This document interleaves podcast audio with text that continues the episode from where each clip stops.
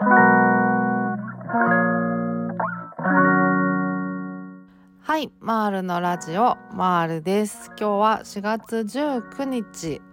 水曜日ですね。はい。というわけでちょっと先日ですね、えー、ツイッターの方で告知をしたんですけど今日から、まあ、長所パニ抜けの、まあ、ちょっと解説をしていこうかなみたいなそんなシリーズを始めようと思っております。はい。まあ、解説っていうほどあれですけど、まあ、ちょっとなんかこう補足的なことをしていけたらなみたいな感じで思っております。でもまああのもちろんねな本をお持ちじゃない方にも伝わるような感じでお話ししていけたらいいかなと思っております。はい。まあこれもねちょっとざっくりあの考えているぐらいであの特にこうどれぐらいのペースでやっていこうみたいなちゃんと考えてないんで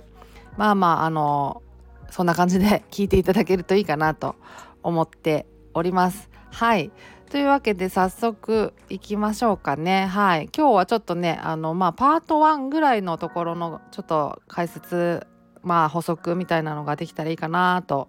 思っております。はい。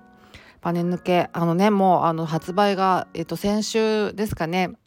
そうそうなんです。でまあねあの買いましたとかもう今から読みますとか読みましたみたいなお声をですね皆さんにたくさんいただきまして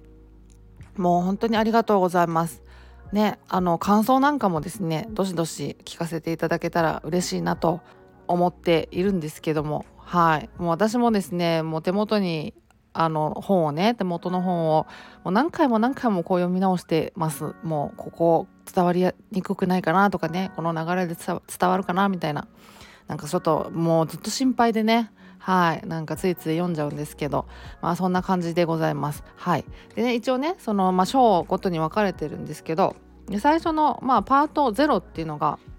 私がまあどういう風にな感じでパニック症になってでそれでどういうふうに認知療法行動療法と出会ってでどうやって治っていったかみたいなのをざっくりまああの流れを書いてるんですね。はい。そうもともとねパニック症パニック発作を起こす前から、まあ、結構メンタル的にはもうなんかいっぱいいっぱいな感じだったんですよ。うん、なんかそれもねなんか多分ストレスが原因なんだろうなと思うんですけどまあ、ストレス溜まってんなっていうこう自覚はあったんですけどね。何がストレスなのかっていうのが全然なんかもう自覚その自覚が全然なくて。そうなんかどうしようもない感じでただただストレスが溜まっていくみたいな感じだったんですよね。そう。それであの集計恐怖とか社交不安とかになっちゃってもうそれもねなんかじわじわなったというよりはね結構なんかすごい急激になった感じがあって瞬く間に。そうそうそう。なんかそんな感じだったんですよ。そのその状態が結構12年ぐらい続いてからのパニック発作だったんであの本当にストレスが溜まってたんだなって思ってますね。うん、何がストレスだったのかっていうのはねまあおいおいちょっとその辺も話触れていくんですけどまあまあまああんまりね具体的にこれっていうのがこう思い浮かばなくてまあいろいろ積み重ねがあったんでしょうねっていう感じですね。はい、でまあそんなことがあってパニック発作を起こしてパニック症になってで最初の病院でねあのパニック症ですって、まあ、もちろんまあ言われてでお薬もらったんですね豚腹薬。アルプラゾランもらったんですけどそれがねなんかね効かなかったんですよね。その日に確かねやっぱり発作が起きた時に飲んだんですけどどうも効いてる感じがしなくてそう。でもともとそんなにお薬飲みたくないなっていうのがあったからちょっとお薬以外のねなんかこう治療法ないもんかなと思ってですぐに別の病院に行ったんですね。でまあ薬が効かなくてみたいな他に方法ないですかねみたいな相談をしたらあの認知行動療法っていうのがありますよって言われてでまあこういう本があるんでそれ自分でできるんで買ってやってみたらどうですかみたいな感じでその本のタイトルをねあのメモしてね渡してくれたんですよ。そうでえやってくれるんじゃないんかいみたいな自分でやるんかいって思ったんですけどまあまあしょうがないからそうで自分でできる本だって言うからそうそれをじゃあそのメモもらってで家に帰ってで Amazon でポチッとして買って読んだっていう感じなんですね。そうそれが認知行動療法との出会いだったんですけどそうでもねその時のその先生があのねあの結構なんかねあの感じが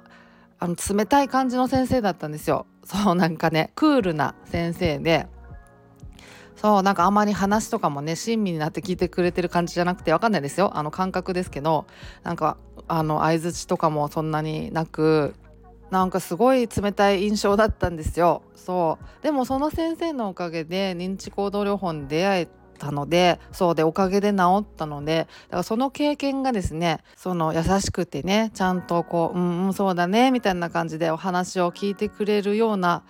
あの先生だからといっていい先生というわけじゃない逆にその話をなんかろくに聞かないようなろくに聞いてないわけじゃないと思うんですけど、まあ、冷たい感じのねそういう印象だったとしてもあの悪い先生とは限らないみたいななんかそういう考え方がねこう育まれた経験だったなみたいなそう思いますけどはいまあそんな感じだったんですね。そうでその本をまあ買いましてその本がまあいつもあの紹介している不安障害の認知行動療法1っていうねはいあの清和書店から出ている本なんですけどそれですねでまあそれを読んででそれで認知行動療法をその本に従ってですねコツコツやっていくうちに寛解していったっていう、まあ、そういう流れだったんですね。はい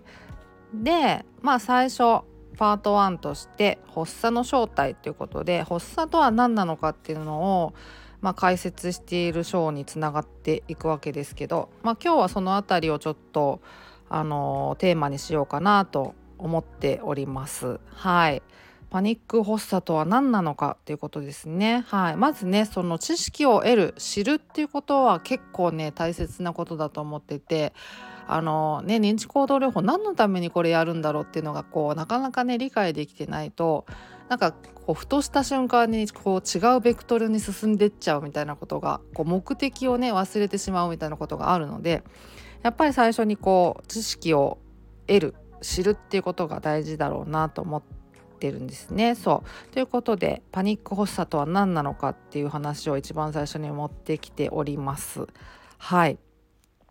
でまずねその認知行動療法やって治したよっていうことなんですけど認知行動療法って何なのかっていうのをね話してるんですね。そう。認知行動療法ねはい。精神療法の一種ですね。はい。まあ薬物療法に対して精神療法があるみたいな感じかですかね。はい。でまあ不安症とかねうつ病とかの治療に有効とされております。はい、で効果として薬物療法と同等あるいはそれ以上のあの効果がね認められてたりもしてでまあ併用することももちろんできてで併用するとさらに回復率が高まるみたいな話もありますね。はいであと薬物療法と比較してその回復した後の再発率が低いっていうのもあのメリットとして挙げられてますよね。はいまあもう結構いいことずくめって感じだと思います。ただねその進めていくのがこうどうやってやるんだろうみたいななんかこう難しそうな感じがあるのであのあれなんですけどやってみると案外ねなんかできたりするもんだなって本当私も思ったんですけどまあねあのパニック症不安症って割とシンプルな疾患なのかなと思ってるんで、まあ、だからこそね一人でできたりってあの独学でねできたりすることもあるんだろうなって思うんですけどね。はい。そんな感じです。はい。じゃあ早速パニック症をまあじゃあ発症するまでの流れどんな感じなのかっていうとですねまあ私もそうだったんですけどまずまあストレスですねがこう増大した時にこうパニック発作が起こるっていうのはあの言われてますよね。でストレスってまあよくね心理的なストレスなんかがあの思い浮かびがちかなと思うんですけどもちろんこう身体的なストレスも該当していてあのすごい疲れてるとかねすごい睡眠不足とかなんか低血糖あの無理にダイエットしてねあの低血糖が続くとかねそういうこう体の負担ですよねがこう増大した時ももちろんこう当てはまりますよね。そうだからまあストレスって心理的なものとこう身体的なものと両方あるよっていう感じですよね。私の場合はねあの体的にはこうすごい健康そのものだったんで、まあ、心理的な部分がかなり大きかったんだろうなと思いますね。で自覚もあったんですよね本当に。集計恐怖とかね社交不安になるぐらいのあのストレスは溜まってるなって感じはあったんですけどただこう何がストレスかっていうね原因がこういまいちわからなかったがためにただただこう対策できずにこう溜め込んでしまったってところがあるんですかねきっとね。そうまあそんな感じでストレスが溜まると発作につながるって言われてますね。そう。で発作ってまあ要はこう動悸が高まってきたり呼吸が苦しくなってきたりで死ぬんじゃないかなってこう極度の恐怖に襲われたりっていうねいろいろ症状がありますね。はい、で一度パニック発作を起こすと同じようなシチュエーションになった時にねあのまた発作起こしちゃうかもみたいな不安になってくるわけですね。そう。それがまとわりつくようになっちゃうんですよね。そう。まあこれが予期不安って言われる症状ですよね。はい、でこの予期不安が出てくるとその予期不安が出るようなシチュエーションをこう避けちゃうんですよね。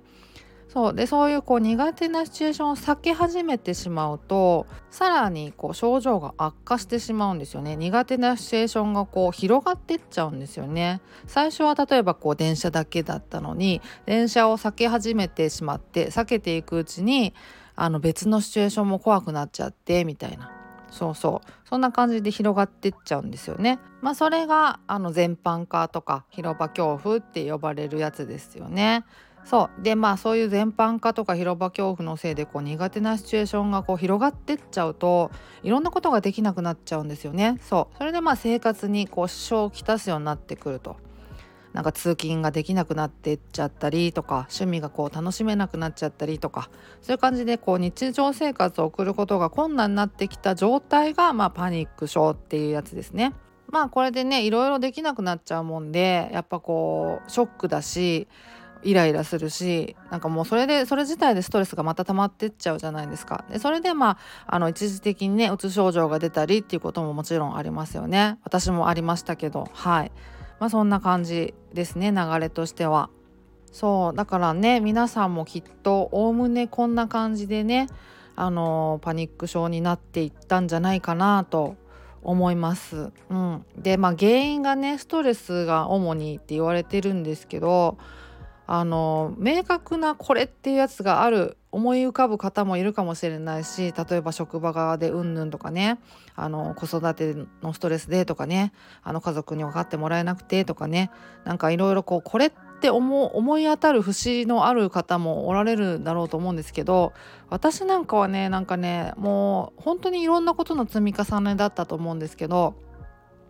もうこれっていうのがねあのなかなか思い浮かばなくて、まあ、そういう方もおられるんじゃないかなと思いますね。はいまあ、その辺の話はまた別の章でやってたりするんでその時に解説したいなと思うんですけどまあ今日のところはここまでって感じにしようかな時間的に。はいちょっと今日は解説というよりは流れを追っていった感じでまあ大体30まあ、3ページぐらいのところまで話したかなって感じなんですけど、はい、まあまあこんな感じでまずパニック症ってなるよっていう話ですね。うん、皆さんもきっとそうなんじゃないかなと思いますけど。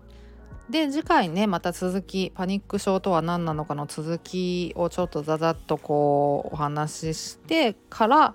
また具体的に解説していきたいなと思っています。はい。ねまあ、つくづく著書を眺めながらお話ししてたんですけどイラストがね可愛くてね分かりやすいですよね。ありがたいって感じなんですけど、はい、あの23ページとかにね私のそのパニック症こんな風にしてなりましたよっていう話の中であのまあ症状がねどんどん広がっていってですぐに離れられないっていう感じる場所がダメなんだって言っちゃったみたいな絵でねお風呂の絵を描いてくださってるんですけどそうお風呂苦手な方も多いですよね。そうお風呂でね今なんか発作起きても裸だし泡だらけだし逃げられないじゃんとか思ったら余計焦ってきちゃったりとかして、